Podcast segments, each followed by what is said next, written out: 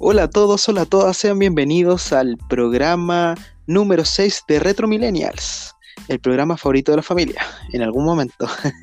y hoy tenemos un capítulo especial, eh, vamos a hablar de algunas pildoritas, pero eso no va a ser lo central del tema de hoy, porque básicamente hoy nos vamos a explayar y junto a nuestro especialista nos va a comentar todas las noticias o las noticias más importantes e interesantes de lo que nos trajo la E3, la E3 2021, el evento, digamos, uno de los eventos ñoños por excelencia, mm, más que nada de, de los videojuegos. Y entonces, bueno, tenemos al especialista que vio toda la E3 y por tanto, sí o sí tenemos que profundizar en todo esto. Así que, bueno, presento aquí a mi estimado amigo, el señor Nacho. ¿Cómo estamos? Hola amigos, ¿cómo están? Eh, un gusto estar una vez más junto a este hermoso podcast que realizamos eh, todo cada fin de semana y entregar eh, un buen contenido para ustedes y ojalá que este capítulo les guste, ya que viene cargado de información por, con todo lo que pasó hace unos días en el E3. Así que estamos acá para comentar y, ver qué tal nos, a mí lo personalmente cómo me pareció este evento. Y también aquí para opinar y debatir con mi amigo Mr. Towers. Así es, pues, señor Nacho. Eh, normalmente los distintos programas le ponen nota al final a, cada evento, pero nosotros vamos a ser innovadores, entre comillas. Exacto. Y te voy a pedir, antes que, te explayes con todos los temas de, de E3, bueno, yo voy a tratar algunas pildoritas para hoy, chiquititas, pero quiero que me comente un poco ni siquiera comentar, me des una nota, aquí te la vas a jugar. ¿Qué nota le pondrías al evento en general? ¿Qué nota le pones a la E3? Yo un 4. Este sí, no. Es que, no sé, siento que el estrés, cada año que pasa, el evento se ha transformado eh, poco, poco interesante en lo que se muestra. Falta ese como ese, ese hype que, nos generaba mucho hace unos par de años atrás, en el, E3 e 2015, por ejemplo. ¿Ese sería tu mejor E3? Yo creo que ese ha sido el mejor E3, el, del año 2015, porque se Ya, perfecto. ¿ya? Ahora, último, con todo esto de la pandemia, eh, no se ha visto muchas novedades. No se ha visto tanto, vamos a dejar, antes de IP9. Bueno, dejémoslo para más adelante. sí, sí dejamos, dejamos ahí el hype para que, para que después profundicemos un poco en el tema. Pero ahora vamos con las pildoritas. Y la primera pildorita es de actualidad, que básicamente tiene relación con lo que está pasando en el mundo fútbol, el mundo del deporte y, lo que es el, la pelota.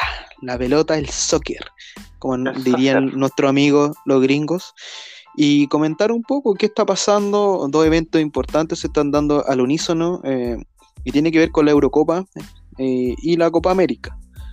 A nosotros nos importa más obviamente la Copa América porque somos chilenos, a mí me encanta el fútbol, yo sé que a, ti no tanto, pero no, te, no, no, quedáis indiferente de lo que está pasando. O sea, sigo la eh, selección chilena, es lo, que, lo único que me gusta a mí en general, pero en general no, no consumo mucho el contenido de fútbol. Sí, pues, y, tampoco nosotros, a ver, no vamos a explayarnos en, el tema de, la, de estos torneos, porque tampoco es, la, es lo que nosotros buscamos, pero sí comentar un poco, bueno, Chile eh, tiene un, eh, ha jugado dos partidos ya, eh, cuatro puntos, un empate con Argentina y una victoria luchada con, con Bolivia. Maya que tiene, tuvo unos, unos, unos, elementos que ya se viene repitiendo con el nuevo entrenador, con las artes, de de buen rendimiento por momentos, sobre todo los primeros tiempos, y después los segundos un bajón importante que genera la sensación como, a mí me genera la sensación del cansancio del equipo que tiene relación con, con la edad, con la edad de muchos de los jugadores de los, digamos, de la generación histórica. Claro. Que, se ve, se ve muy claro, ¿ya?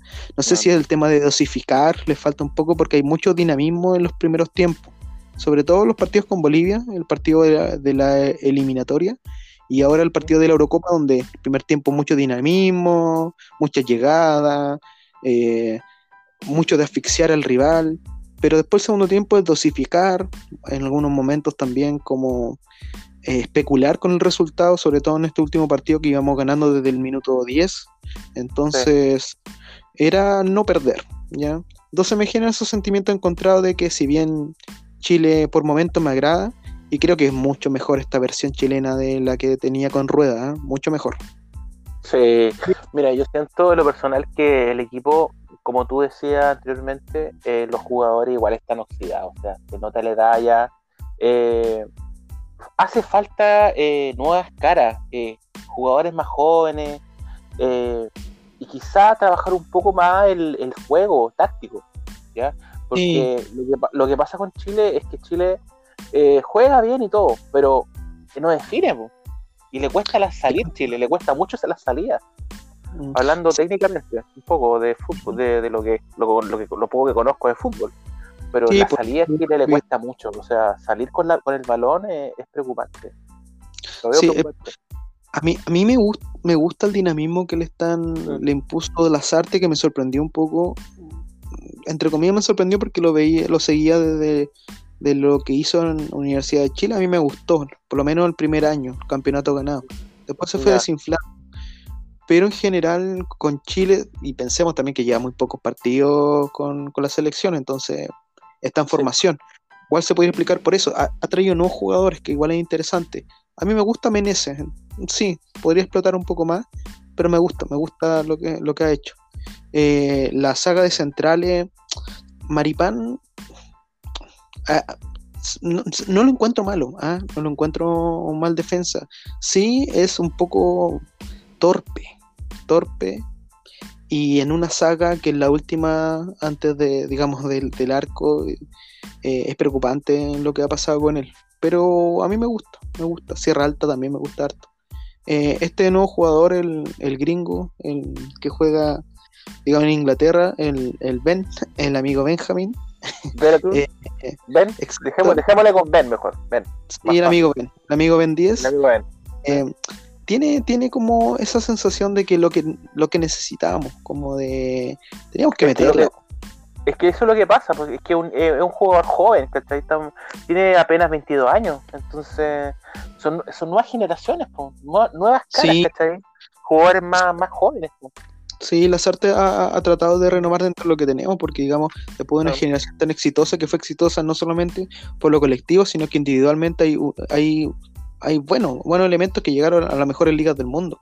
No podemos negar que Sánchez, Vidal, eh, Bravo, Medel también, un escalón más abajo, llegaron a, llegaron al mundo competitivo y de ahí trajeron también esa necesidad de competir de par a par con, otras selecciones que antes no, uno ni pensaba.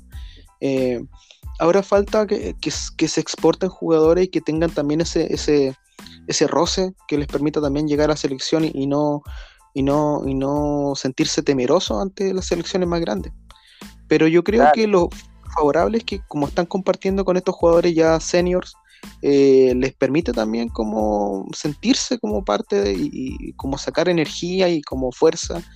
Eh, va. Sí, porque al, sentir que estáis con Vidal, que estáis con Alexis Sánchez, eh, y estos no te dicen vamos a, jugar con Argentina y a, buscar el empate o que no perdamos por tanto, te dicen vamos a ganar. Y eso igual es súper potente, como, como, como le llega a los jugadores jóvenes. Sí, pues muy motivador. Mm. Eh, entonces, positivo lo que veo, falta mucho, pero sé que no, le tengo, les tengo fe que lleguen a alta instancia. ¿ah? Eh, eso con Chile. Eh, y en general la Copa América, bien, buenos partidos algunos. Brasil, obviamente, ha, demostrado ser el equipo como más, más potente del campeonato hasta el momento. Sí. todos esperamos y queremos ver cómo, cómo, qué pasa con Messi. Algunos dicen que esta Copa América forzada está ahí para poder que Messi tenga otra opción más de tener algún título. Con Argentina, que no tiene nada Argentina. Eh, y para el mejor jugador del mundo, para muchos, es como. Eh, no puede ser, no puede ser que el mejor jugador del mundo, o el que le pelea al otro mejor jugador del mundo, entre comillas, Maradona, Pelé, Cruyff y muchos otros, eh, inconcebible que no tenga ningún título por selección. Ha tenido muy mala racha Messi, ¿eh? Sí, igual es, es, complejo hablar de Argentina porque tú te ponías a pensar que individualmente eh, la Argentina de hace 4 o 5 años más, individualmente me refiero, era un super Argentina, ¿eh? super Argentina, grande nombre. ahora quizás se está renovando y los nombres, digamos, fluctúan entre estos grandes y, y nuevas, nuevas promesas que están saliendo. Pero hace 4 y 5 años atrás, tú por nombre podías pensar, incluso antes, cuando llegó a la final en Argentina, eh, tú podías pensar que esto, este equipo por nombre debería funcionar como una maquinita. Y nunca lo fue. Eh, mm. entonces eso es el tremendo jugador como Messi. Sí, bueno, y, la guinda de la torta, porque es tener a Messi que, debería generar un desequilibrio extra. Que yo creo, a pesar de todo, que sí lo ha generado, ¿ah? que sí en momentos difíciles, o en algunos momentos difíciles sí se ha mostrado, eh, pero en otros no, desaparece que tiene relación un poco con que un equipo que tampoco le da eh, la posibilidad, porque se achica completamente. Cuando tú veías grandes nombres en las Copas Américas que luchó con Chile, Di María, Güero, Higuaín en su momento, Macherano y tanto otro, tú dirías, tú dirías, bueno, cayó Messi, pero tienes un equipazo detrás que también pueden funcionar, pero no, desaparecía completamente, todo, todo el equipo.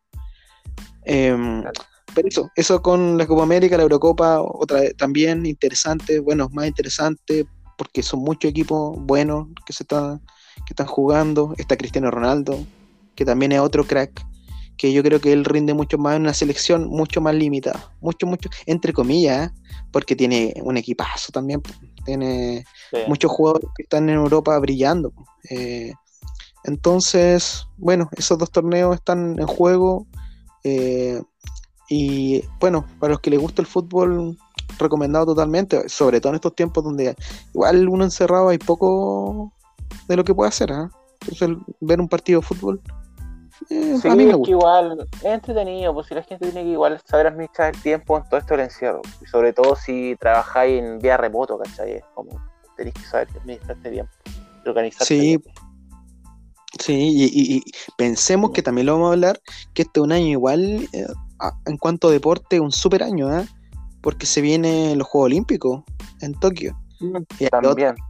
Otro, momento importante, interesante, a mí me encanta los Juegos Olímpicos, a mi pareja también le gustan los Juegos Olímpicos, entonces e, es, una fecha que está en el más allá de que uno esté trabajando, eh, que se va a ver, se va a ver sí o sí. Sí, eh, entonces eso con la pildorita del deporte ya los dos campeonatos que se están desarrollando en estos momentos en el mundo.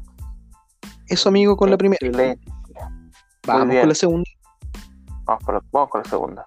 Y la segunda es un tema, a mí, me, bueno, fue el, tema de la semana eh, que, que, salió en todas las la, noticias, que, se dio para hablar de mucho y profundizar un poco de lo que conlleva eh, ser un superhéroe. Así lo voy a poner, títulos. Lo que conlleva ser un superhéroe. Porque parece que para los amigos de DC, el ser un superhéroe conlleva a tener ciertas restricciones. ¿ah?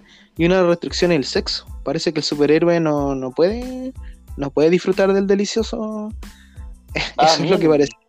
Porque, ¿qué pasa? ¿Qué pasa, amigo? En la serie Harley Quinn, que se, está, que se desarrolla, eh, querían en esta nueva entrega, querían, o estaba planificada una escena donde parece que el amigo Batman eh, y Catwoman eh, estaban en una, en una situación explícita de, sexo, de sexo oral en este caso. Batman con haciéndole sexo oral a, Catwoman. Eh, entonces, ¿qué pasó? Que DC levantó la alarma y dijo, no, pues, el amigo Batman y los superhéroes no pueden hacer eso. Eh, los superhéroes no hacen eso. Entonces hubo ahí una pequeña disputa que obviamente le ganó la, los ejecutivos de DC porque son, digamos, son los que mandan y, ponen, ponen la regla.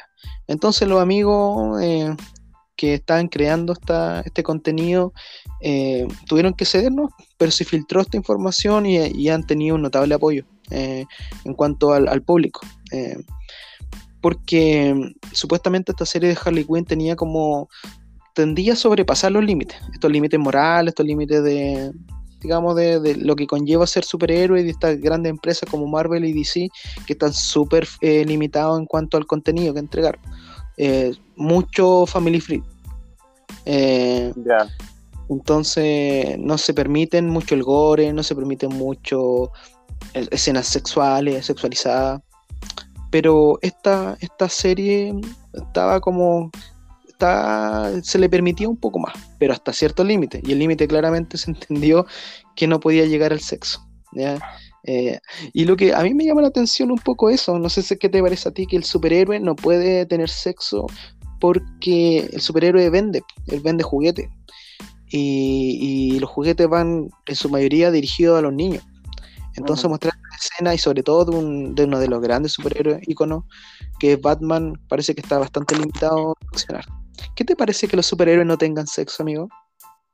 Mm, eh, igual es llamativo, porque igual este contenido quizá eh, muchas veces es consumido por eh, los padres e hijos. Entonces, si yo me pongo a ver una película de superhéroes con mi hijo y veo esta escena explícita de, alto calibre, más 18, igual es como, como que se entiende un poco, ¿ya? entiende un poco lo, que se quiere hacer.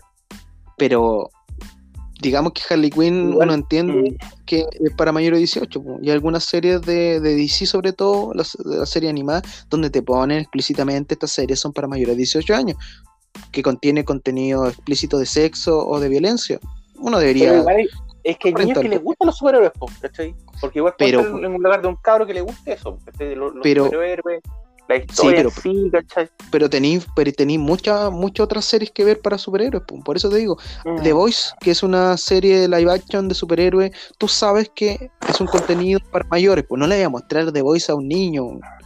Eh, no, pues, muy bien. Entonces lo mismo con esto, ¿por qué le voy a mostrar mm. un contenido que obviamente tú entiendes que es de adulto, que sale explícitamente mayores de una cantidad de años?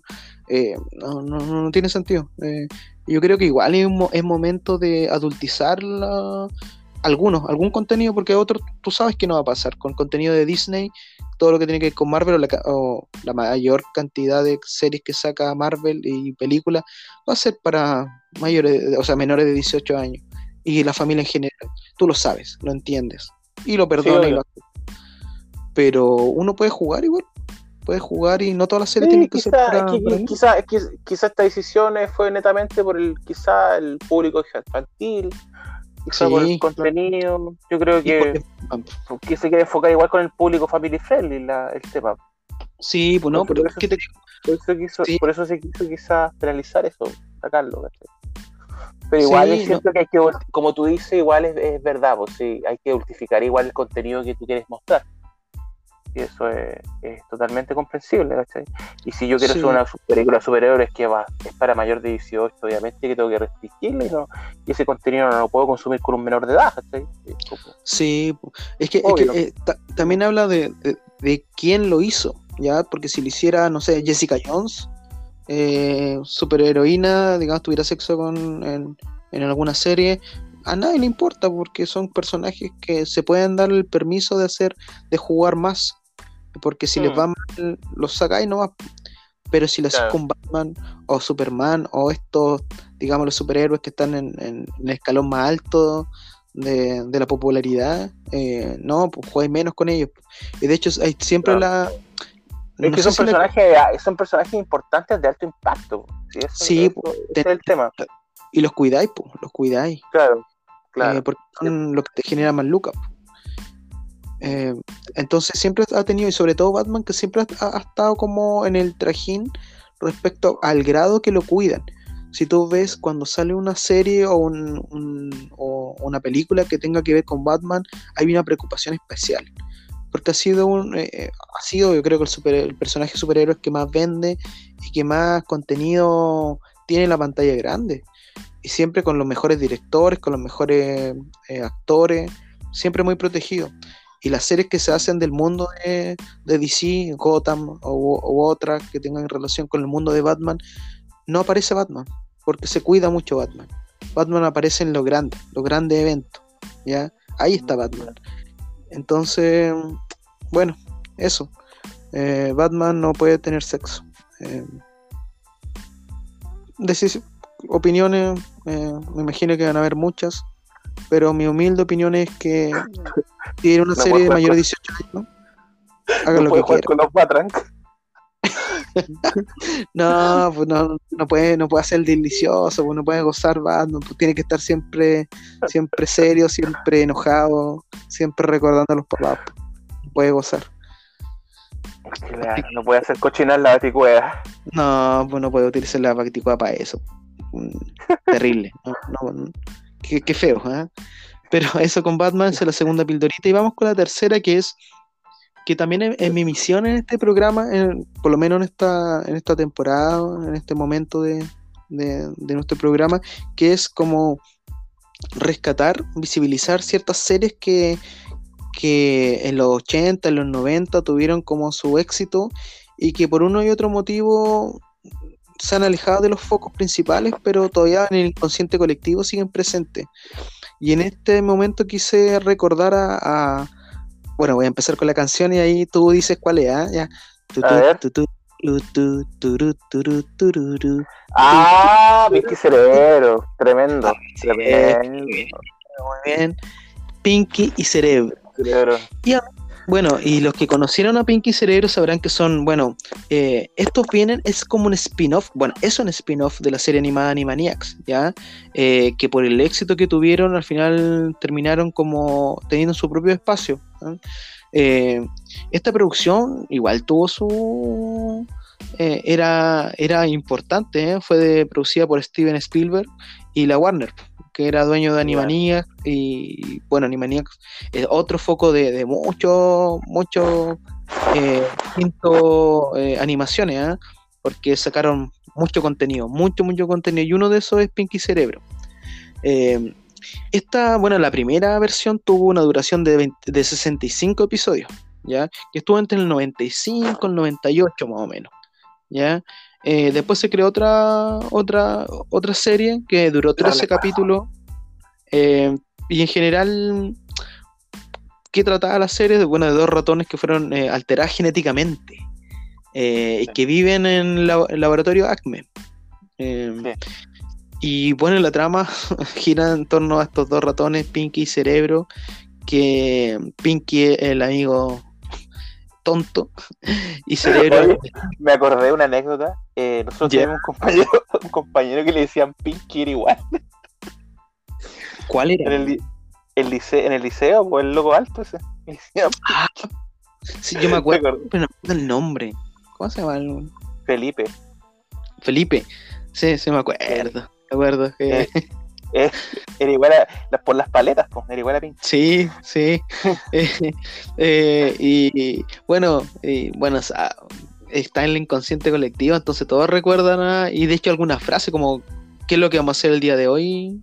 ¿Qué vamos a hacer esta noche, cerebro? ¿Qué vamos a hacer esta noche, cerebro? Lo mismo que hacemos todas las noches, tratar de conquistar el mundo.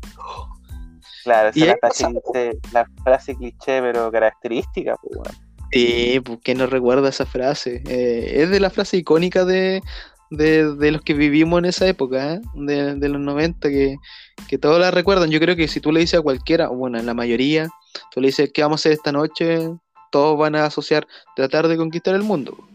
Eh, entonces un dibujo animado interesante, como les decía, este cerebro trata de idear planes cada capítulo para conquistar el mundo algunos capítulos son memorables. Yo sé que hay un capítulo que cuando niño quedé loco y no lo volví a ver. ¿eh?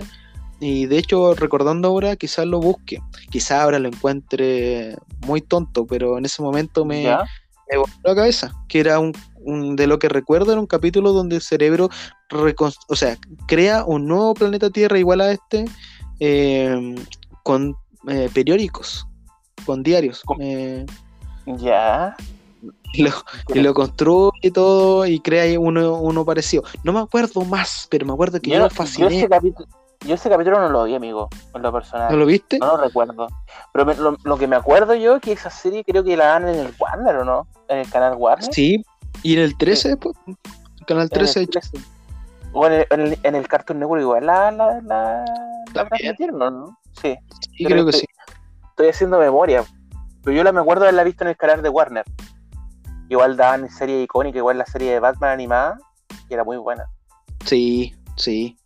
Parece. Bueno, Entonces eh, ah, da para hablar mucho. Y te digo, por la Warner Animaniacs también hay mucho contenido interesante que lo vamos a abordar. Eh, Oye, amigo, ¿y qué es lo que te llamó la atención de ese capítulo? Que hayan crear un con periódico un, nuevo mundo. Mira, desde el mundo. La cabeza, ¿sí? Sí, desde el mundo infantil, no sé, la sensación de crear otro, eh, otro mundo, un mundo igual a este. Eh, fue como, no sé, si te digo sinceramente, desde el mundo infantil, desde ese momento, me marcó. Si me preguntáis qué es lo que pensaba, no me acuerdo, pero sí un capítulo que lo recuerdo hasta el día de hoy, para que te fijes cómo me ha marcado. No me acuerdo casi nada del capítulo.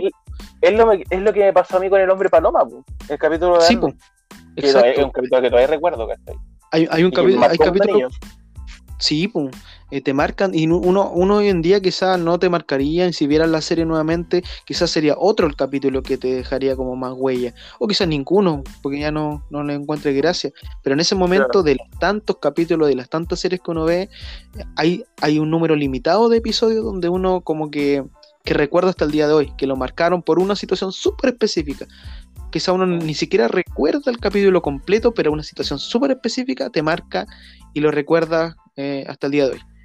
Eh, sí, contexto, claro. sensación. Sí, sí. sí. esa sensación. Entonces. recordar. O no sé, recordar el, el, el olores, ¿cachai? El olor a invierno, la, la humedad ah, de las hojas e, esa sensación, ¿cachai? De estar como calentito viendo series animadas desde la mañana ahí, ¿cachai? Oh, sí. yo me acuerdo que cuando muy chico yo veía serie eh, y me acuerdo tomar desayuno, su pancito, su pancito rico, con, con lo que fuera. Me encantaba el pan con mantequilla. Me encantaba. Qué rico.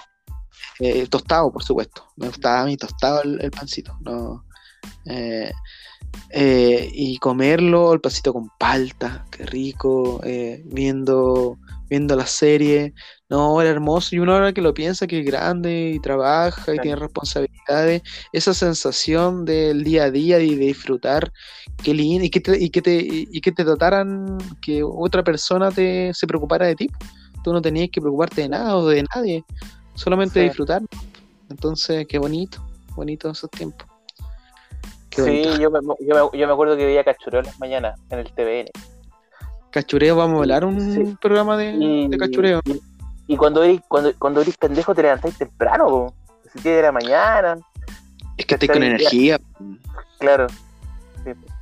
Pero yo me recuerdo que ver, ver Cachureo las mañanas, las típicas series mañaneras, los Looney Tunes, sí.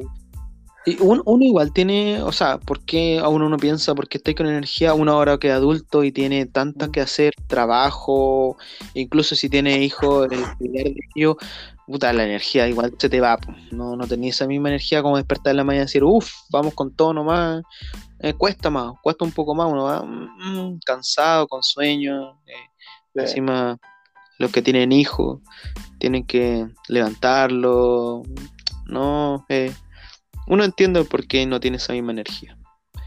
pero, es bonito recordar.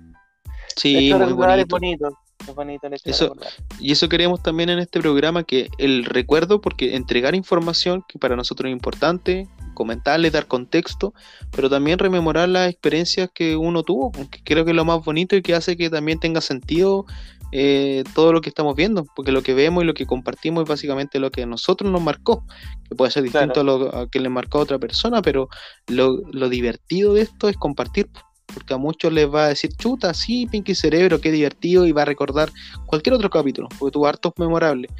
Y decir, sí, esa sensación, eso que es tan divertido, lo que me generó, y el mundo infantil, yo estaba como deseoso de hacer lo mismo. A mí me pasa con el laboratorio de Dexter, que yo soñaba con tener un, maldito laboratorio debajo de mi, de mi casa. Apretar un botón, por ejemplo, de la cama y que te traslade inmediatamente abajo y que te avistan y que te alimenten y, y tú no hacer nada, así, todo tecnológico. Eh, era una fantasía, a mí me encantaba, que otra serie que, que hablar, el laboratorio de Dexter. A mí lo que me gustaba del laboratorio de Dexter es que daban el juego del mes de Nintendo, pues, Entonces yo ahí cachaba, ah, ya, aquí tengo que arrendar. Mira tú, mira. lo, lo, más destacable de Nintendo, el juego de la semana se llamaba. Y ahí ya. ¿No me recordáis esa, esa, sección no, Pero yo me acuerdo. Es que como me gustaba el tema del juego.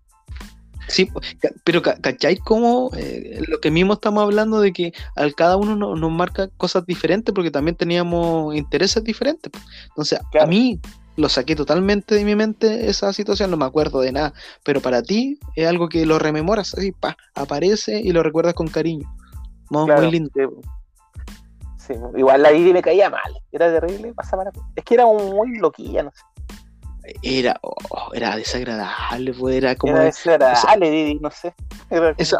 ahora uno como adulto a mí me pasaba, no sé, cuando hay niños cuando, eh, y, de, y no respetan los límites, llegan y entran a, la habitación o van a cualquier lado, sacan cosas. Eh, oh, la voz de Didi era irritante.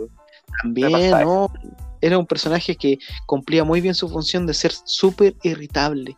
Eh, y ser ese personaje como que, puta, algún día le tiren algo, la bomba desaparezca, pero no pasa porque para la trama es importante. Uno, ahora uno lo piensa, pero en ese momento, oh, eh, y ganaba, era como esta situación con Tom y Jerry, Jerry siempre ganaba y uno se ponía empatizar con el pobre Tom, siendo que Tom era un gato y se quería comer a Jerry, no era un, un fin muy, muy noble el que quería ser el amigo Tom, pero uno se empatizaba con el pobre pobre gato que nunca podía ganarle a, Jerry o no sé, el, el, ¿cómo se llama este? El coyote y el correcaminos también, que también el coyote era el malo, entre comillas, pero perdía tanto y era humillado de tal manera que uno empatizaba también con él, con el pobre tipo que compraba siempre la marca Acme y siempre le fallaba.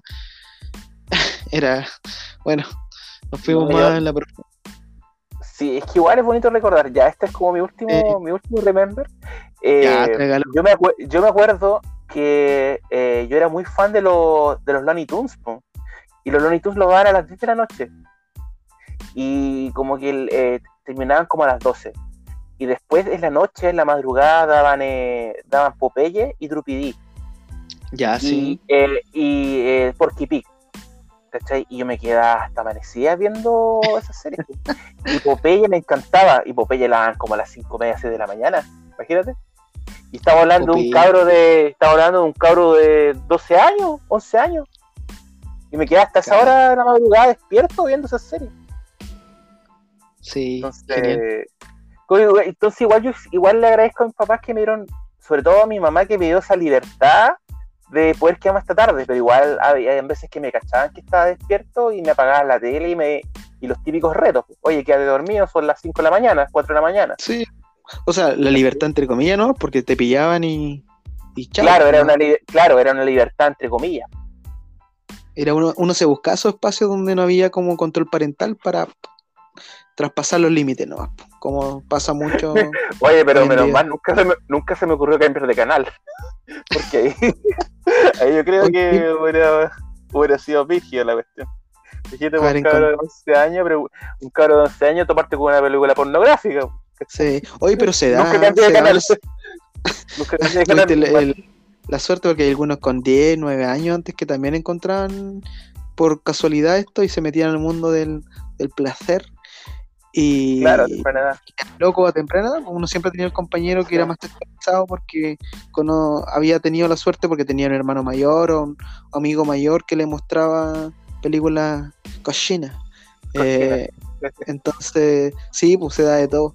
Eh, así que eso con, el amigo Pinky y el amigo Cerebro. Terminamos. Esas son las pildoritas de la semana. No alargamos caleta con las pildoritas. ¿eh? Es que está interesante, sí, daba mucho. Pero ahora nos vamos al recuerdo de cada uno. Sí.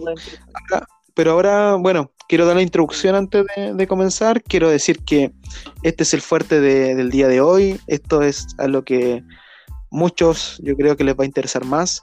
Em, ¿Y quién mejor para plantearnos y darnos a conocer esta, esta noticia que el especialista? ¿Y quién es el especialista para que todavía no conocen a Dios, que a cualquier santo le rezan? El especialista es el señor Nacho. Por favor, no, no, no sea tan humilde hoy día. Hoy día usted se va a decir, así que cuéntenos, por favor, qué pasó en el E3. Bueno, amigos, amigas, amantes de los videojuegos como yo, eh, esta semana hubo un evento súper importante que fue la 3 y se mostraron las novedades que iban a lanzar, que van a lanzarse en cada sistema de videojuego que cada uno de ustedes posee, ya sea una Xbox One, una PlayStation 4, 5, Serie X, Switch. ¿Ya? Eh, así que les voy a comentar sobre lo más destacado que yo vi en lo personal y una opinión en general de lo que me pareció el evento este año. ¿ya? En lo que comentamos al inicio un poco del podcast.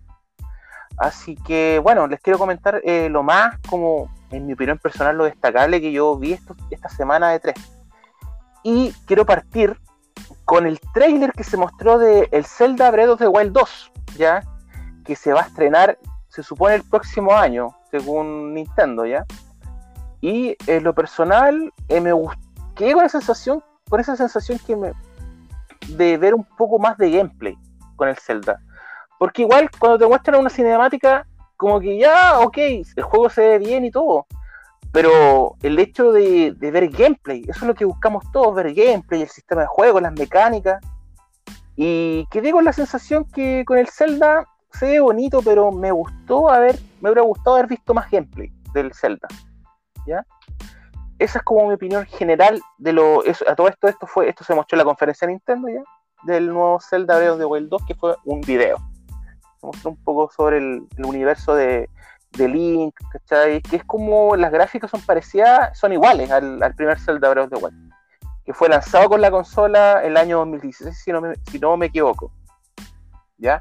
Lo otro interesante, eh, que muchos vibraron con este anuncio en la conferencia de Nintendo, fue eh, el nuevo Metroid, Metroid Dread, que se va a lanzar este año, ¿ya? Eh, el juego se ve espectacular en lo personal. Hay muchos que ya están reservando la edición coleccionista de este juegazo de Nintendo, una gran franquicia, y esto sirvió mucho para calmar quizá las ansias de los fans de Metroid en el Metroid Prime 4, que no se sabe nada del juego, que se suponía que íbamos a ver algo en este 3 sobre novedades sobre este, este nuevo Metroid.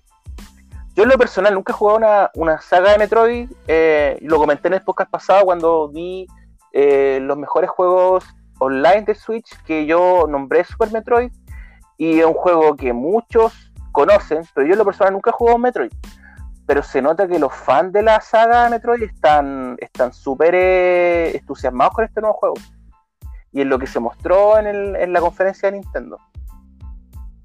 Ya, bueno, eso ha sido como los dos, los dos más, los, los, los dos anuncios de Nintendo más interesantes eh, en lo que yo he visto ya.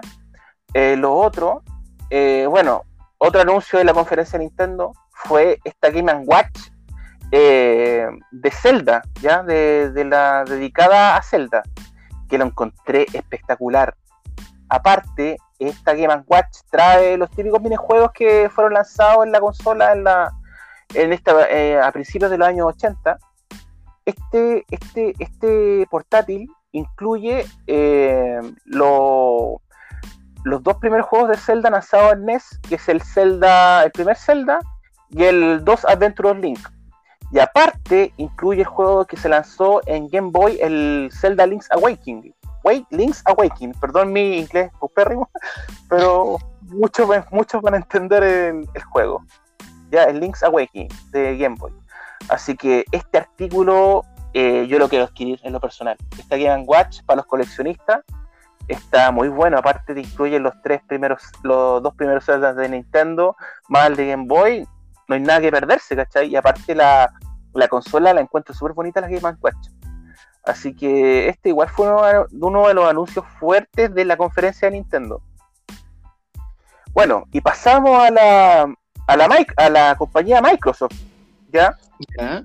Que, bueno, a mi juicio, lo más destacable que mostraron, bueno, el hecho del, del fiel, eh, el fiel Game Pass que eh, ha ayudado bastante a que muchos gamers conozcamos juegos que eh, encontramos en la historia de precios desorbitantes y al adquirir este servicio podemos disfrutar de un catálogo inmenso de títulos de, y juegos eh, nuevos de lanzamiento de Microsoft, que va lanzando Microsoft, y los podemos probar el primer día, ya en el mismo, en el mismo día, en el mismo día que estos son lanzados.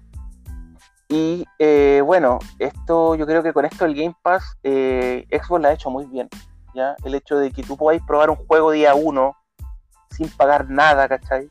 Y teniendo una mensualidad, no sé, no sé a cuánto estará la, la mensualidad del Game Pass, pero creo que son como 600 pesos, si, si no me equivoco. ¿La mensualidad tan barato? Es súper barato el Game Pass, es súper barato. Yo me acuerdo que el año pasado estaba como en 500, 600 pesos, no sé si todavía está ese precio, ¿ya? Yo, en lo personal no, yo en lo personal no tengo Game Pass, pero los beneficios que te da el servicio lo encuentro espectacular. Jugar juegos de lanzamiento de Microsoft el primer día, ¿cachai? Es algo que ha explotado mucho Microsoft. Bueno, y dentro de lo que mostró Xbox, que la conferencia estuvo bastante buena, dentro de todo en general, que fueron bastante malas en general las conferencias, estas fueron como una de las mejorcitas con Nintendo. ¿ya? Eh, mostraron este juego, bueno, uno de los juegos que mostraron fue este que se llama eh, que es un exclusivo de la consola, bueno, que también se va a lanzar en PC, que es una especie de shooter así como tipo tipo eh, State of Decay, ¿cachai? A mí en lo personal no me gustó, lo encontré feo. ¿Ya? Eh, pero va a ser exclusivo de la consola. Pero dentro de lo el gameplay, no sé, la gráfica no, no me tincó, no sé, no, no, me prendió el juego cuando lo vi. Y eso que es una exclusiva de, de, Xbox, ¿ya? Y, pero lo, lo, que más me lo que más me voló la cabeza en la conferencia de Microsoft, yo creo que es Forza. O sea, cada día técnicamente eh, Playground Games, ¿cachai? Se nota que, que hace bien la pega. Sobre todo a nivel gráfico y técnico, y los, y los autos se ven súper realistas. Y este juego, jugarlo en una serie X, maravilloso. Maravilloso, maravilloso. Ese fue uno de los juegos que me voló la cabeza en, la conferencia. Y el otro fue el, nuevo Stalker. Que, parece que va a salir el próximo año. Es una especie de shooter, así como ambiente post-apocalíptico. Que esos fueron como lo más que me voló la cabeza en la conferencia de Micro. Lo demás, mm, juegos indies que a mí en lo personal no me prenden mucho pero la conferencia sí estuvo livianita, hartos anuncios de juego, eh, bastante buena, bastante buena la conferencia de Xbox. Que eso fue lo que a mí me llamó más la atención, ¿ya? Porque yo estoy comentando lo que más me gustó y lo más destacable en general, ¿ya? Lo otro, eh, nos vamos a, bueno, al, a este evento, a este trailer que mostraron en la en la, en la conferencia de eh, los Summer Games, que fue la primera conferencia que se hizo, y se mostró el, el trailer de, de él del Ring, que yo creo que esto fue lo mejor del evento. Esto sí, yo creo que lo mejor, lo mejor, lo mejor. En mi opinión personal. Eh, este juego, el del Ring, tiene eh, unos graficazos. El mismo estudio que desarrolla la saga Dark Souls. El juego se ve espectacular yo lo voy a comprar día uno, sí o sí. Y no, me encantó. El trailer me dejó así para la cagada y no, yo voy por este juego sí o sí. Aparte de la saga Dark Souls, es una saga de juegos igual difíciles, los juegos son duros, tienes que tener buenos reflejos, eh, pero eh, son difíciles los Dark Souls. Y el mismo estudio, son software. Así que no, este, yo creo que esto fue lo mejor del E3, con Forza 5. Bueno, lo de Nintendo también fue, fue la raja. Uno de los creadores de la trama es eh, George Martin, si no me equivoco, ¿no? Que es el, escritor de Juego de Tronos. Bueno, de Canción de Fuego y Hielo. Desconozco, amigo. Esos datos yo los desconozco. Tendría que buscar. Creo, no estoy seguro, ¿no? Ya. No, eso lo desconozco, amigo, no sé. No sé si es esa persona que tú mencionas, pero en tema gráfico, gameplay, eh, no, eh, se nota que una, es una continuación de la saga Souls, que está ahí y, gráficamente las mecánicas es la, son las mismas del Dark Souls, pero se nota que el juego se ve espectacular, o sea, eh, muy bacán, muy bacán. Yo creo que ha sido lo más bacán que, se vio en, esta feria. Bueno, y otro de los juegos que se mostraron, bueno, en la conferencia de Ubisoft, que eh, fue este Mario más Rabbids, que en lo personal no conozco, nunca jugué el primero, pero el juego se ve bastante bueno. Eh, ojalá que sea una continuación digna de la primera, del primer Mario Rabbids. Así que, eh, bueno, eso fue lo, como lo más destacado de la conferencia de Ubisoft. Y lo otro que se mostró en la conferencia de Nintendo fue esta saga de juegos de Wario, minijuegos de Wario, ya que se llama, el juego que se va a lanzar se va a llamar WarioWare Get It Together, ¿ya? Que también va para este año, desconozco la fecha, pero eh, el juego es espectacular. Son estos típicos minijuegos que, que, son entretenidos, para jugarlo en familia, eh, recomendable al 100%. Y esta saga de juegos se lanzó, si no más mal me equivoco, en la, en la Game Boy, en la Game Boy Advance. Toda esta saga, estos, estos minijuegos de Wario. Así que eso fue lo que más me gustó en general de esta E3 de este año 2021 quizá que con una sensación de nueva IP, mm, juegos nuevos, ya, juegos nuevos, porque eh, no sé, siento que pasan los años y no sé, la E3 se ha puesto cada día más, no sé si fome, pero faltan más juegos que te muestren más, más contenido las grandes desarrolladoras, Que te muestren más, más a qué elegir, ¿cachai? Así que eso es lo que, dentro de lo más destacable que yo encontré de la feria. Así que esperemos que el E3 2022 sea mejor que este, porque en lo personal, eh, algunas compañías como Square Enix, Capcom dejaron bastante que desear las conferencias, malísimas, en lo personal malísimas, muy malas, muy malas conferencias. Sí. bueno, lo que estamos conversando en el momento de crear la pauta un poco de, lo que había pasado con, con la E3 y bueno, y compartíamos y la idea de debatir en este espacio también. Bueno, lo primero es que faltó Sonic. Eh, faltó Sonic, faltó PlayStation. Eh, sí, entonces tiene. Exacto, y, y, tiene, también tiene un sentido, ¿ah? porque la Sony tiene mucho que jugársela en estos momentos y quizás el no traer tanto contenido le iba a jugar una mala pasada. Eh, como pasó mucho con Nintendo cuando estaba en crisis también por la Wii U lo que pasa con Sony, amigo, es que Sony se está guardando para, el evento que va a ser ahora pronto. Ahí yo creo que vamos a tener novedades. Ojalá, pero Sony igual tiene exclusivos ya fuertes. No, sí, pero tú, te pones a pensar qué pasó en logística, qué pasó en cuanto a, a, lo que implica el presentar en la E3. ¿ya? Vaya que estuvo muy fome todo, toda empresa de videojuegos quiere tener un nicho, un espacio dentro de la E3 porque entienden también que eh, es un contexto que va a ayudar mucho a potenciar también lo, visible que tiene que ver con la nueva generación de consolas y lo que trae, trae consigo. ¿Qué juegos trae? ¿Qué, ¿Qué, es lo que lleva? ¿Qué, qué es lo que trae nuestra, esta nueva, estas nuevas consolas? no sé, yo siento que he hecho tanto de menos esa E3 de hace unos 5 años atrás que te mostraban trailers estas trailers, novedad tras novedad, ¿cachai? Sí, Quizás el tema de la pandemia eh, ha influido mucho y no sé, puta, yo en lo personal me gusta mucho el, hecho de, eh, no sé, el hype, ¿cachai? La expectativa de lo que te muestran, eh, no sé, ver el trailer así que para la cagada, y, y, no sé, esa sensación que te mostraban los detrás anteriores, que te mostraban trailer tras trailer y tú que hay y nueva IP y, y no sé, eh, el regreso de, sagas clásicas, ¿cachai? Se extraña esa sensación en lo personal, yo siento. Se extraña esa, sensación de, de, no sé, del gustito de, del trailer, del gameplay, ¿cachai? De nueva IP, resucitar franquicias abandonadas, ¿cachai? Eso es lo que yo, lo que me falta, ¿cachai? Lo que falta, yo siento que eso falta.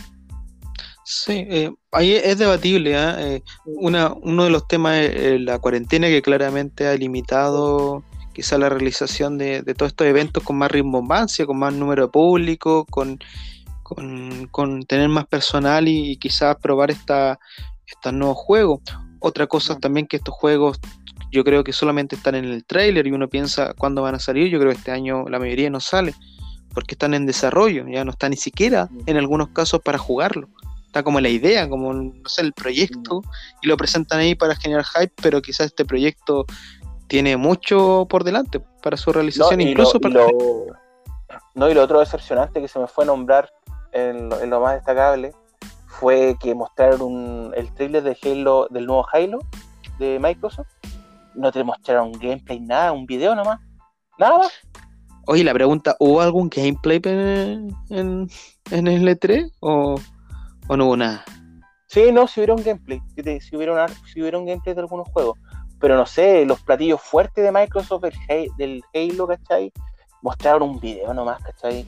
Como que dije, puta, no sé, po, muéstrame un gameplay, alguna base importante del, nuevo Halo. A mí me gusta lo personal la franquicia, pero yo, yo quería un gameplay, no sé, ver, ver al, jefe maestro ahí contra los, no sé, disparando contra los, los Covenants, ¿cachai? Algo más. Un gameplay bacán, pues, ¿cachai?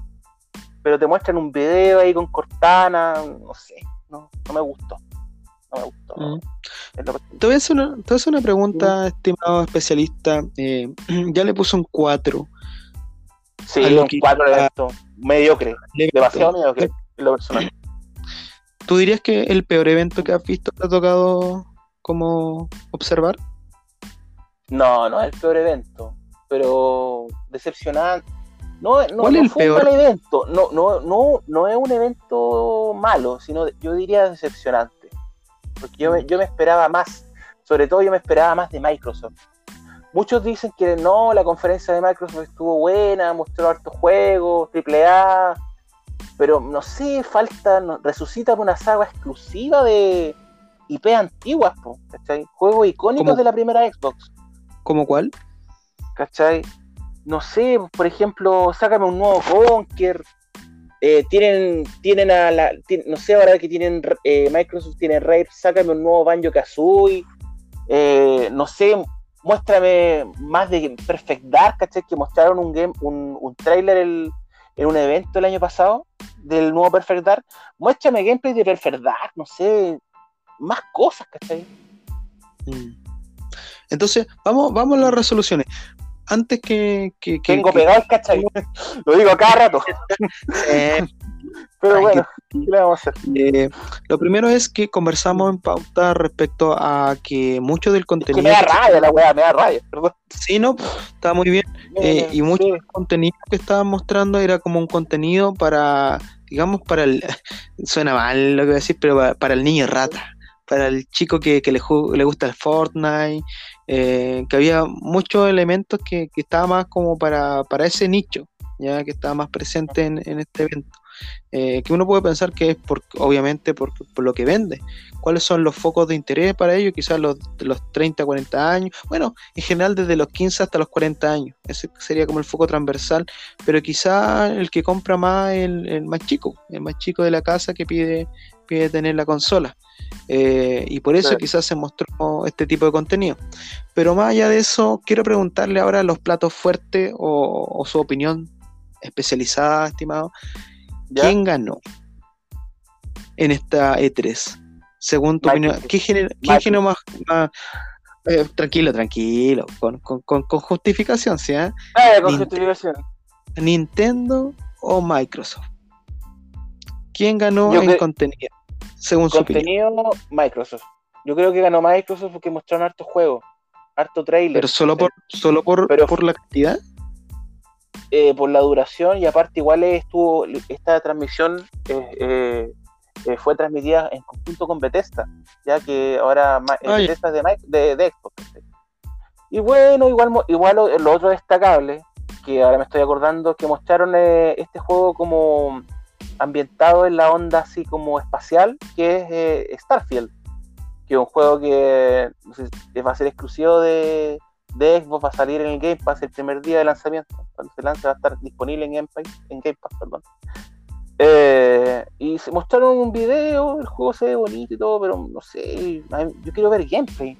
Las cinemáticas, está, bien que las muestren, pero a mí me gusta ver gameplay en, las conferencias. Y hacerme una idea de cómo va a ser el juego, cómo yo voy a interactuar, ¿cachai? Pero, estimado especialista, las mecánicas, ¿cachai? Eso es lo que me, me, atrae. Para ir a lo macro un poco, usted dice, especialista, que le gustó, o sea, ganó, entre comillas, Microsoft esta, este duelo de, compañía. Sí, ganó Microsoft. pero la calidad, pero la calidad, ¿quién ganó? ¿Quién ganó en calidad? Es decir, ¿quién, ¿qué generó más hype para comprar hoy en día? Si tú me dices, compra una consola hoy en día, Switch o la serie X. Por lo que he visto, por lo que vimos en la E3, ¿qué me recomiendas tú? En cantidad, en cantidad ganó Xbox. Y en calidad, calidad Ya que a veces es lo más importante, yo creo, ¿eh? el tema de la calidad. ¿Por qué ganó Nintendo en calidad? Porque eh, te mostraron nuevas IPs que son esperadas por los fans de Nintendo. Por ejemplo, no sé, eh, el Metroid, eh, esa, esa saga muerta de WarioWare, ¿cachai? Que son minijuegos súper entretenidos. Eh, este juego de tanques que se llama Advance, Advance Wars, creo que si no, si no me equivoco, Advance Wars, que es una franquicia que estaba súper olvidada, que eh, son juegos entretenidos, que esta saga salió en Game Boy Advance, que son como, son como un, es un juego de tanque así como por turno, que es súper entretenido. Entonces son IPs que Nintendo eh, tiene para defenderse, ¿cachai? Tiene que mostrar Nintendo. Tiene que mostrar Nintendo, ¿cachai? Por ejemplo, con Metroid eh, sirvió para calmar la ansia de los fans de la saga que están esperando en Metroid 4, que llevan desde el año 2017 que se mostró el trailer del Metroid Prime 4. este, este, lanzamiento del nuevo eh, Metroid que se llama eh, deja, ¿cómo se llama? Bueno, el nuevo Metroid que se llama, eh, ay, se me olvidó el nombre, Se me olvidó el nombre. Búsquelo nomás, estimado Se llama Metroid, Metroid Dread. Metroid Dread. Es el nuevo Metroid que se va a lanzar en Switch. ¿Ya? Y el juego se ve súper bacán, se ve súper bacán el juego. Entonces, este, este Metroid va a servir como para calmar quizás la, la ansia que tienen muchos eh, eh, de saber novedades del nuevo Metroid Prime. Así que yo creo que Nintendo siempre ha sabido eh, cómo enfrentar los E3. Bueno, no siempre, pero siempre muestra. A veces no ha estado. Se, defiende, se defiende con la calidad, con sus franquicias estrellas. ¿Cachai? Mm no siento un poco que mostraron igual el, un trailer del nuevo Zelda, que sea el que lo hablé al principio. Que el juego me, me hubiera gustado ver más de Zelda, pero no sé, el video me dejó como con ganas de más, mm, como lo comentaba anteriormente. Estimado yo siento, que, yo siento que, en cantidad ganó Xbox y calidad Nintendo. pero igual, pero igual, por ejemplo, el Forza 5 se ve espectacular. Entonces, igual, no sé. Yo creo que una podría haber un empate entre el Nintendo y el. Ahora ah, pensándolo ah, te, vas por el empate, ¿ya? Sí, yo creo que voy por el empate. Porque igual mm. eh, Nintendo mostró novedades, pero faltó un poquito más. Y mm. Xbox igual mostraron mostraron harto game, hartos juegos AAA y indies, ¿cachai? Y bueno, algunos poco exclusivos, pero me quedo con la sensación de empate. Perfecto. Vamos con otra pregunta entonces para el especialista que es ¿quién perdió? ¿Quién perdió para usted en esta en este evento? ¿Quién perdió? Pucha, muchas compañías perdieron. Por ejemplo, Capcom. Y su conferencia fue horrible.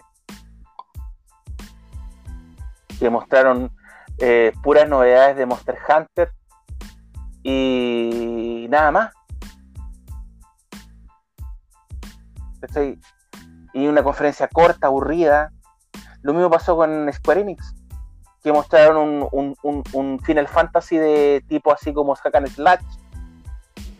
Y los demás, lo mismo de siempre. Y te, y te mamáis cuánto, una hora, una hora y media. Sí, pues son rimbombantes para mostrar poco. Entonces te aburrí, eh, poco contenido, fome. La de la Square Enix y la de Capcom, fome, horrible las conferencias. Fome. Y Capcom es una tremenda compañía, En los 90 sacaron juegos súper super destacables, no sé, Street Fighter, los Mega Man, eh, la saga Final Fight, eh, tremenda saga de videojuegos. Entonces, no sé. Siento que eh, si, vaya, si no vaya a presentar tanto contenido, mejor no te presentí y poner un Twitter todas las novedades, ¿no? O un video, o un video, de cinco minutos, en vez de hacer un evento magno, si no vaya a mostrar nada. Es que yo creo que también tienen ahí su, su, su monedita jugada, Es decir, presentarse en el E3 más allá que sea con poco es mejor que nada. ¿Eh? Es como darte decir que se vienen cosas buenas, eh, no te decimos mucho porque estamos, estamos preparándolas, pero algo se viene, algo, algo va a aparecer. Eh, no, y, el, Metroid, el Metroid DC de la raja. Yo lo quiero puro comprar, no tengo Switch, sí. Yo cacho que voy a comprarle like. en el futuro. Sí. Oye, pero, que amigo, Metroid, pero me llama la atención este, el Dread. Mira, interesante. Oiga, le voy a preguntar a un estimado especialista, eh, para que la gente igual capte un poco de que esto es mucha parafernalia, pero poco contenido al corto plazo. De lo que tú ves normalmente, porque me, comentaste un poco del, Metroid, el último Metroid, el 4, que supuestamente salió ¿cuánto? ¿El 2017? Mostraron eh, el trailer con el logo. No, eh, mostraron el logo del juego, nada. como que mostraron el logo, Metroid Prime 4 y listo. ¿Y, cuánto tiempo ha pasado? ¿Y cuánto tiempo ha pasado? ¿Cuatro años? ¿Cinco años? Y no, esto fue el 2017. Y no se sabe nada. Nada. Eh, lo mismo pasó en su momento. Se sabe que está todavía en desarrollo, pero no han mostrado nada, por ninguna novedad. Entonces, ese es el tema. A veces se juega una mala pasada el tema de mostrar porque te genera el hype, que me imagino que por eso mismo que lo hacen, pero, pero para tanto tiempo. Lo mismo pasó con bueno, uno de los World of War, que pasó también que mostraban tráiler y después a los años después estaba el, juego ya terminado. Y yo creo que pasa mucho. Entonces le pregunto a usted que sabe harto, más o menos en promedio de lo que ha logrado como pesquisar. Eh, ¿Cuánto demora un juego desde que sale así que te lo venden como muy platillo? Se viene, se viene eh, un próximo gran juego. ¿Cuánto demora el desarrollo a tenerlo listo ya vendible? Depende del tiempo de desarrollo. De tiempo, el tiempo, depende del, tamaño del juego y, el desarrollo. y de lo que ha visto en lo de 3, ¿usted siente que vende mucho humo? Sí, demasiado humo. Demasiado humo. Demasiado humo. Y no sé, siento que yo prefiero mil veces que te muestren un trailer de algo que ya está, no sé, le falte un año o meses, que algo está como recién empezando, que te muestren un trailer y ni, siquiera han empezado a desarrollar el videojuego. Porque eso es, lo que yo siento, eso es lo que yo siento, que te muestran un trailer que de, un juego, de una IP que todavía quizás ni está en desarrollo o, está la idea. Sí, pues, te venden la idea, te venden el, el, hype de que se viene algo que conoces, pero ese algo está todavía, ni siquiera quizás te la trama, la historia, no, no está nada. Claro, ¿cachai? Y no sé, puta, con lo, con lo de Metroid Prime 4, es, Nintendo asegura que todavía están trabajando duro en la franquicia, pero no se hemos visto ninguna novedad, Y hay muchos fans que están esperando novedades de Metroid Prime 4. Sí, Y con esto del Metroid, eh, del Metroid Dread, Dread, Metroid Dread, eh, ha servido un poco para calmar esa espera. Tienen muchos fans de la franquicia.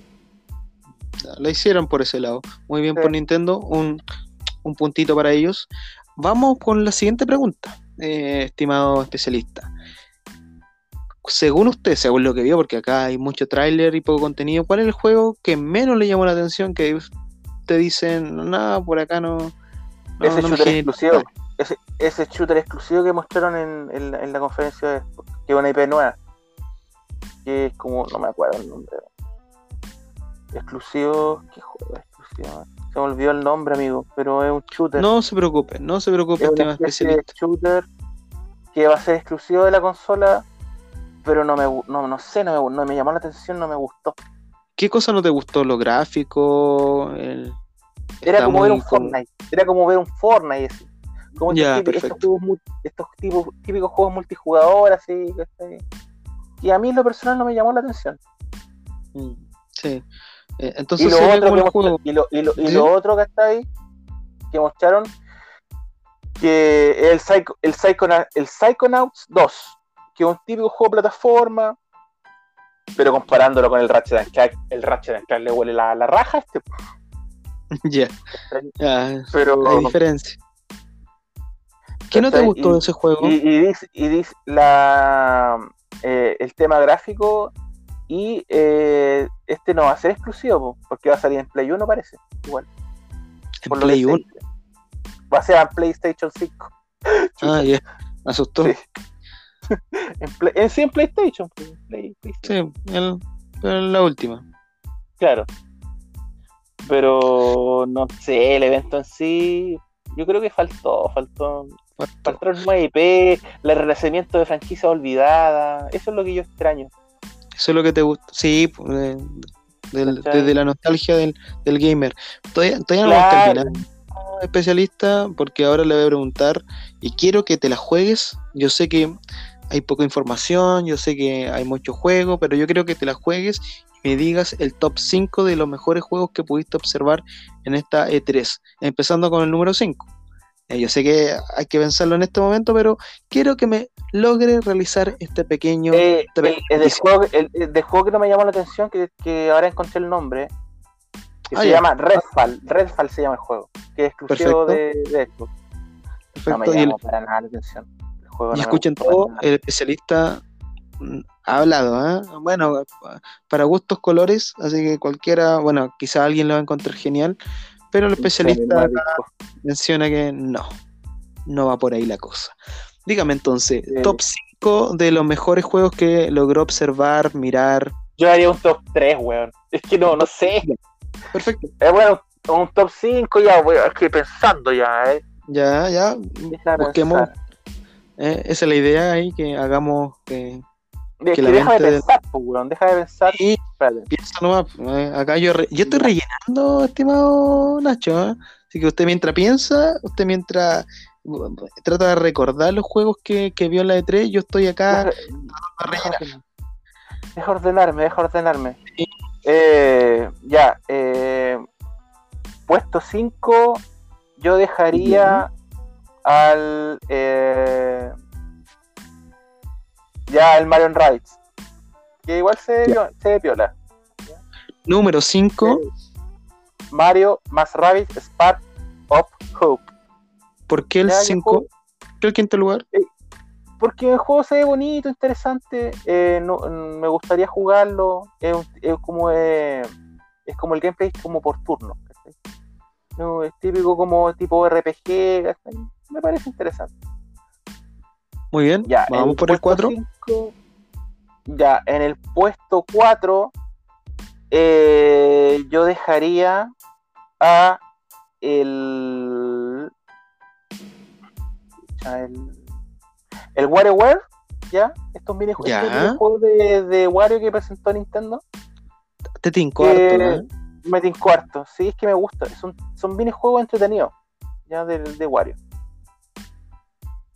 Eso lo dejaría en el puesto 4. 4. Número 3, En el tercer puesto eh, dejaría el Forza 5, que se ve espectacular. Lo más bonito que me gustó de la conferencia de Microsoft, el nuevo Forza. ah, ya, perfecto. Y número 3, o sea, hay, hay dos que más, más hype te generaron. Ya, Sí. vamos por el número 2, pues. El número 2, Metroid Prime Dread. Que se ve ¿Qué te gustó tanto? Cuéntame para maravillarme a mí también, como Eh, para motivarme. el, el tema de la, el tema gráfico, técnico, el juego se ve bonito. Eh, el gameplay, el, el sistema de juego es el mismo de la saga eh, que, que salieron en la en DS. Se ve bacán el juego. Y eh, eso más que nada me gustó, el, gameplay, ¿cachai? El tema gráfico. Ah, me llama la atención. Eso te hace una pregunta, lo bonito. Que juego. eh, porque tú me comentabas que el, el- el Metroid 4 estaba como, se en el E3 que se mostró en el 2017, estaba solo el logo, nada más. Sí, Eh, sí. En, este, en este Metroid se mostró más. Sí, pues es que este Metroid va a salir este año. po. Ah, ya, ya, perfecto. Este, este, este Metroid sale este año. po. Y eh, mostraron gameplay y todo.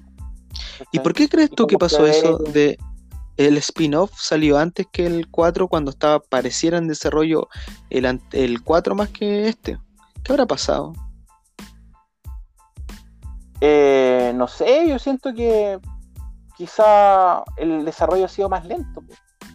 Pero estará al unísono. A mí me genera así de, de un, tipo que sabe poco, pero así como estoy haciendo el 4, no me gustó tanto para la franquicia central, pero no está malo, así que tirémoslo como spin-off, tirémoslo como no dentro de la trama central, pero algo eh, que, vale la pena sacarlo de todas maneras. ¿No será un poco eso? como que... No, no, no, si este, este, este va dentro de la trama central. No, pero me refiero que no está dentro del, los, digamos, de la línea cronológica. Exacto. Eh, ¿No será un poco como que en el camino dijeron, esta historia tirémosla como, como algo alternativo, un spin-off o algo que no tiene relación con, la, con las tres primeras sagas directamente? Eh, quizás fue pensado en su momento para ser el 4 y en el camino se cambió la idea. Puede ser, yo no, yo desconozco, desconozco, nunca jugué un Metroid, ¿cachai? Pero viendo el tema gráfico técnico, eh, me llama mucho la atención entrarme a la saga con este videojuego. Y por eso creo que quiere una Switch pronto. Perfecto, ya, sí. Entonces ahora vamos con vamos con el primer lugar. Es lo, es, lo, es lo, que más me gustó, ¿cachai? Y en el primer lugar, Elden Ring. Elden Ring. De todas maneras. Por lo mejor de 3 Lejos. Lejos, sí. Me gustó el juego eh, me gusta la saga Souls. Son juegos difíciles, pero eh, el juego se ve bonito. Se ve bonito el juego, por lo que se vio. Y gameplay, no, súper bien. Súper bien. Así que, no, de todas maneras, este me lo quiero compartir a uno, el Elden Ring. Fue lo mejor que se mostró. Perfecto. Entonces, bueno. técnicamente, gráficamente, el juego se ve espectacular espectacular. Perfecto. Entonces nos quedamos con lo bonito, con lo bonito que el, el top de los mejores videojuegos que entregó la E3.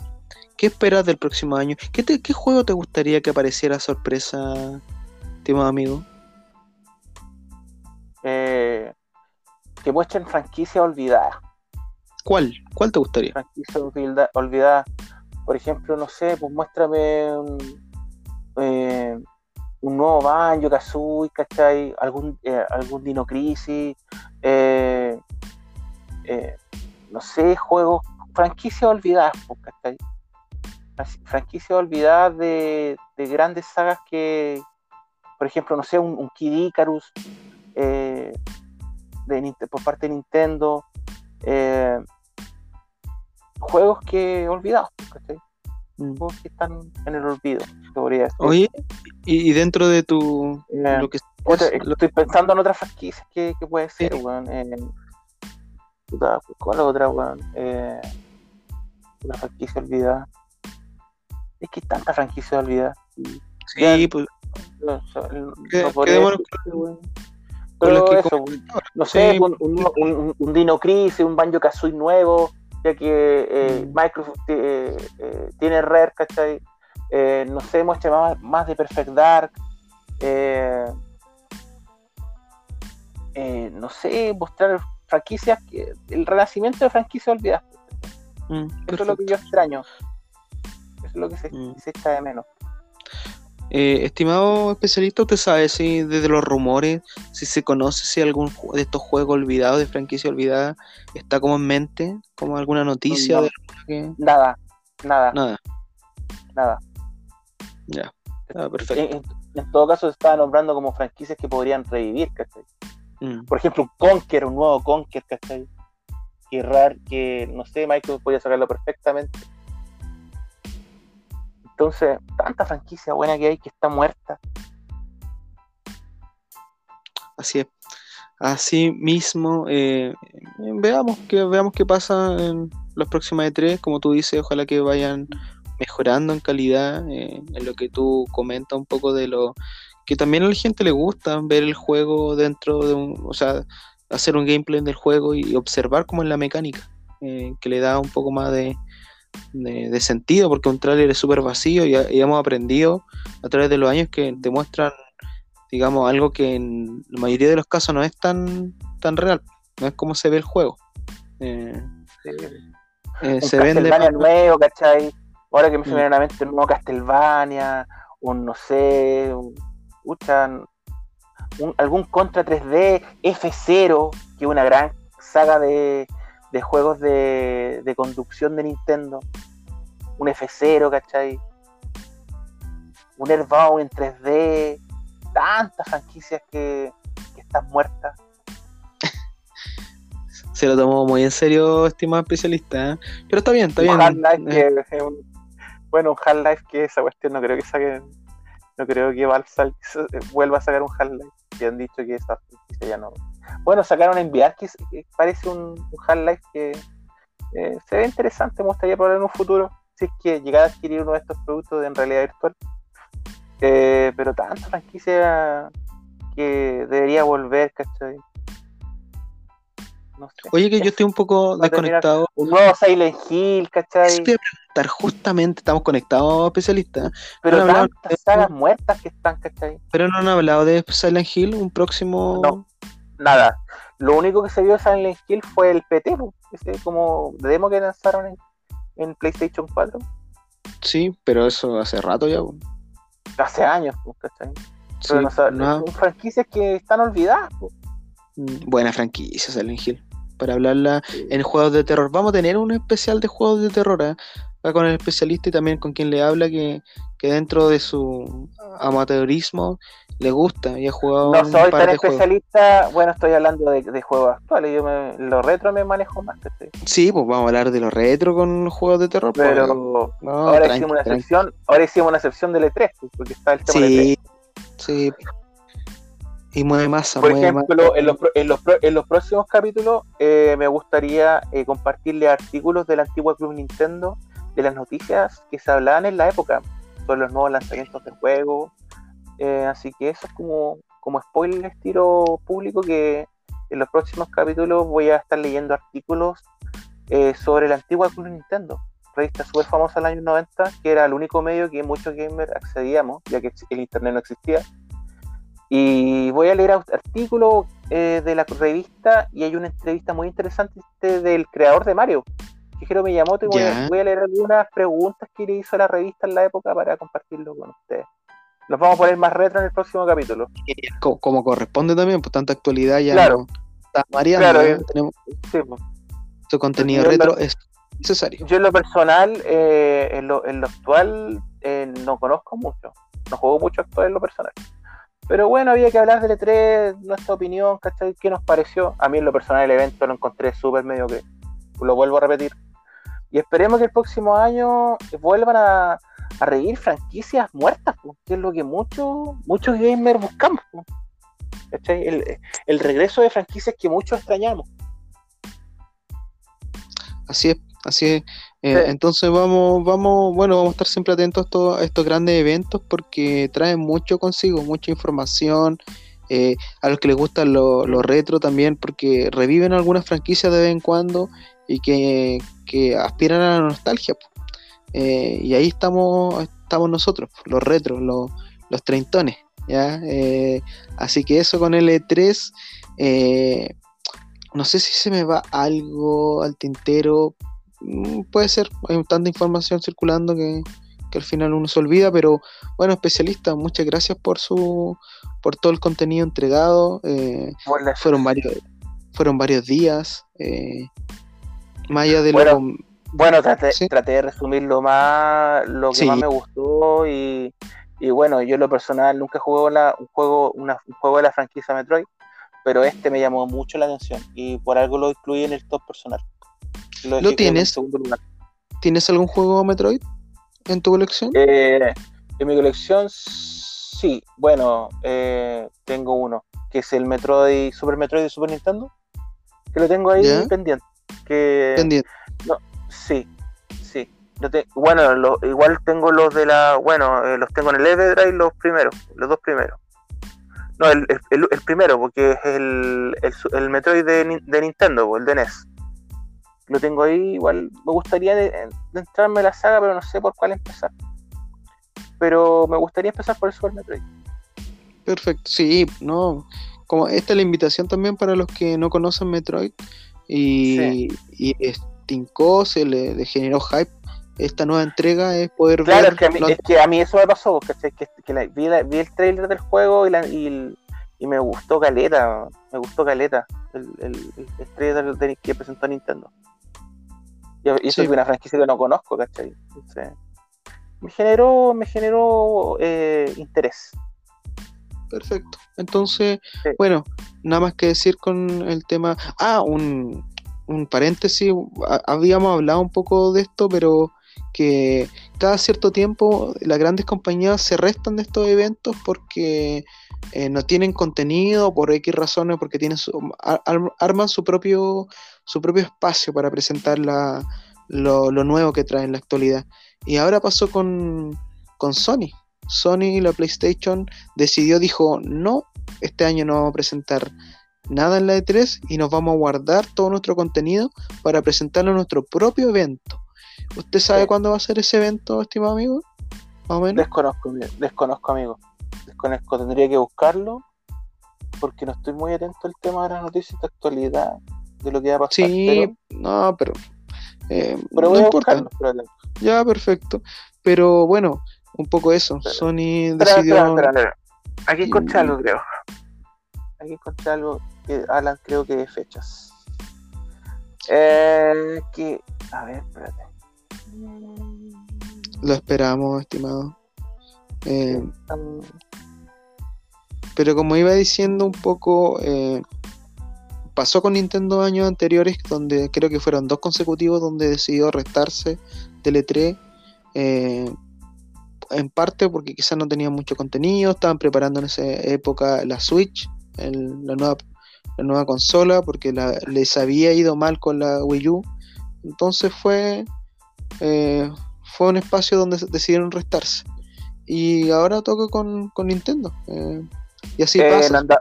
No han, dado fecha todavía. ¿No han dado fecha? Tienen preparado un evento, pero no han dado fecha todavía. Ya, eh, mi, mi, teoría es que falta pero Se dice que, pero se dice que será, la, será las próximas semanas. Las próximas, semanas. yo creo, sí, igual una semana más, dos semanas más. Igual es raro, es muy raro que si, si, si hay una distancia tan corta entre el E3 y tu evento, ¿por qué? ¿por qué no hacerlo en esta plataforma que es más, más extensa, donde muestras tu catálogo y, es más expuesto? ¿Por qué hacer un evento propio? Mm, ah, mi teoría es que tienen poco contenido, ¿ah? quizás me equivoco, eh, pero mi teoría es, que, hay poco contenido. O sea, es que, el contenido se conoce. Y más, en la, hace, unas par de, hace unas par de semanas atrás dijeron que iban a mostrar un nuevo trailer del God of War, la continuación que se lanzó, el, que se lanzó en PlayStation. Ya, pero. van a mostrar un trailer del nuevo, de la continuación. Seamos, seamos honestos, eso va a demorar un par de añitos. No se va a entregar mm. próximamente. Yo creo que te van a vender píldoras. Píldoras es decir, esto es lo que tenemos para la PlayStation 5 de aquí a algún momento, de aquí a algunos años más como lo que comentabas con el Metroid 4, que mostraron el logo y es el hype. O se viene, pero se viene mucho tiempo más. Puta, esperemos que el próximo año se sepa algo, o, no sé, algún Nintendo Direct que se realice los próximos meses y ahí muestren algo de Metroid Prime 4, porque muchos fans de la franquicia están esperando hace harto tiempo ya. Novedades, ¿cachai? Gameplay, cómo hacer el juego. Entonces, esperemos que se muestre algo los próximos meses o ojalá el próximo año, que ya pensando ya en, siendo más objetivo, yo creo que el próximo, el próximo el próximo año se supone que tiene que verse sí o sí algo de Metroid Prime 4. Sí, tiene que aparecer algo en algún momento. Eh, entonces, le pregunto, especialista, ¿terminamos con, con lo que es el E3? Eh, sí, sí, terminamos con lo de E3. Eh, haciendo un resumen, eh, el evento lo encontré mediocre, eh, quedé con gusto a poco y, vuelvo, y, lo vuelvo a repetir. Faltan esas sensaciones de los años anteriores, esa sensación que te mostraban esas franquicias muertas, ese hype que te generaba ver un trailer, un gameplay. Te extraña caleta eso, te extraña mucho. Entonces, no sé, siento que el evento va en decadencia. En, decadencia. Bueno, Dicen por ahí cuando uno entra al hoyo, eh, lo único que queda es salir. Ya está, ahí, ya está en el hoyo, ya está ahí en tu peor momento. Impresiona. Y quizás quizá siento que Sony igual piensa que el evento ya como que está tanto en decadencia que eso es una teoría que yo tengo que Sony, yo creo que en parte por eso se ha arrestado a este circo mm. de la fiesta de los videojuegos. Porque siente que el evento está en decadencia. Entonces, no se quiere sumar. Pero aún así, el nombre 3 igual llama, igual llama experto y todo. Mi sensación es mm. que decidieron restarse porque y, naturalmente se genera esta competencia, es decir, presenta Microsoft, presenta Sony, Nintendo, ¿quién lo hizo mejor? ¿Quién mostró mejores franquicias? Eh, yo creo que quisieron restar de esta competencia porque quizás, solo quizás, no salía muy bien parado. Solo sí, puede ser. Es que hay muchas teorías. Por ejemplo, yo sí. que, quizás o, que, otro que tiene quizás poco contenido, ¿cachai? sí, pues eso, eso es lo que estoy comentando, que el contenido tampoco que, que no sean a, a, prestar para un espacio donde vienen a ser criticados por el hecho mismo de estar, quizás lo poco que presenten sea contenido que, que está para mucho tiempo más, que está en desarrollo. Entonces prefirieron no, no arriesgarse. Pero eso, entonces les digo a todos, estimados y estimadas, que el tema de la E3 ha finalizado. Ha finalizado. Y bueno, para terminar esta, esta, este capítulo, vamos con lo de siempre, vamos con, las recomendaciones. Y le pediría al especialista si es que tiene algo por recomendar. Eh, sí, sí quiero recomendar un juego eh, de naves que se llama Gradius, eh, una franquicia de Konami bien famosa en los años 90, típico mata marciano, shooter, juego de nave, eh, un juego bastante difícil, pero es como este, los típicos juegos de ensayo de error, y tenéis que tener muy buenos reflejos para pasar los niveles. Es un juego bastante entretenido, me lo terminé la semana pasada en la PC Engine, fue la versión de PC, de. Está también en Nintendo NES y eh, hay una y las franquicias posteriores que son el 2 y una y una especie de, recopilatorio de los Gradius están en creo que en PlayStation y en Sega Saturn pero yo jugué la versión de PC Engine del primer Gradius que es un juego maravilloso y se los quiero recomendar a aquellos, aquellos que no tengan PC Engine eh, que lo emulen. Es un juego increíble. Así que esa es mi recomendación del día de hoy Perfecto especialista. Y yo me voy con una recomendación retro retro que es Robotech, que es una de las series que ha aparecido harto últimamente, bueno, ha tenido harta, harta noticia porque se dio una de las condiciones que pocos creían que se iba a dar, que era que, que se diera el permiso para poder hacer más de la franquicia, algo, que no se sabe nada, pero parece que se dio luz verde porque era súper complejo por generar nuevo contenido porque Robotech estaba licenciado y tenía distintas como capas de licencia porque Robotech si su origen es estadounidense el contenido es japonés.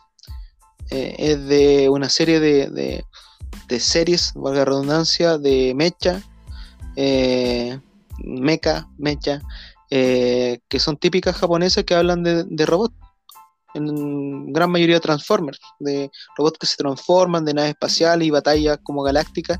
Eh, y toma un poco de, de, estas series, la más importante Macros que se da en esa época y otras dos series más, y las compila en un universo unitario que a través de los subtítulos, a través del audio, tratan de, construir un relato que es como coherente entre un eh, entre una temporada y otra. Son tres temporadas de Robotech eh, que son basadas en tres series que son distintas, no tienen nada que ver las series eh, unas de otras, pero la unen de tal manera que queda algo relativamente coherente. Y generó mucho, mucho hype en su momento. ¿ah?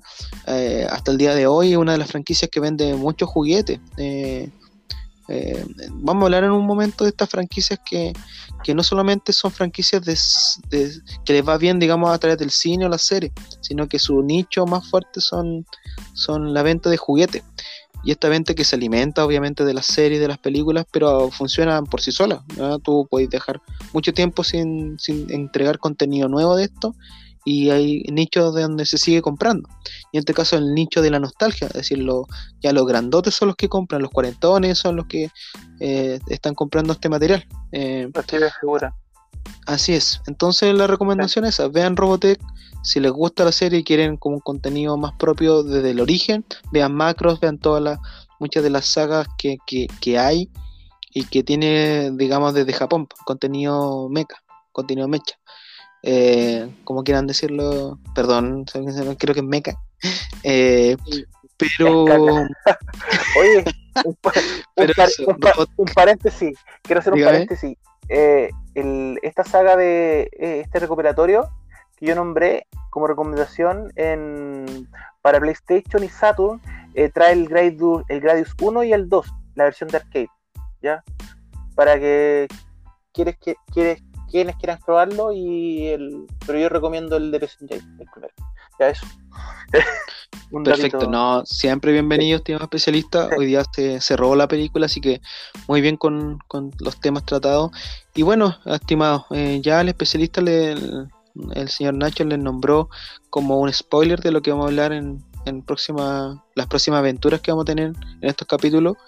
Yo también decirles que a hablar de todo tipo. Yo quiero hablar de las franquicias, así Star Wars, eh, Harry Potter, eh, El Señor de los Anillos, muchos otros eh, podríamos hablar incluso de porque tenemos eh, es más retro quizá que volver al futuro. Eh, lo otro que se han dado lo otro para lo otro para hacer un, perdón por interrumpirte lo otro quizá con la con esta cápsula que tuvimos hoy día con el con el tema de 3 quizá muchos piensen que se nos fue alguna información eh, pero lo vuelvo a repetir, yo di mi opinión por lo que más, lo más destacable que yo encontré.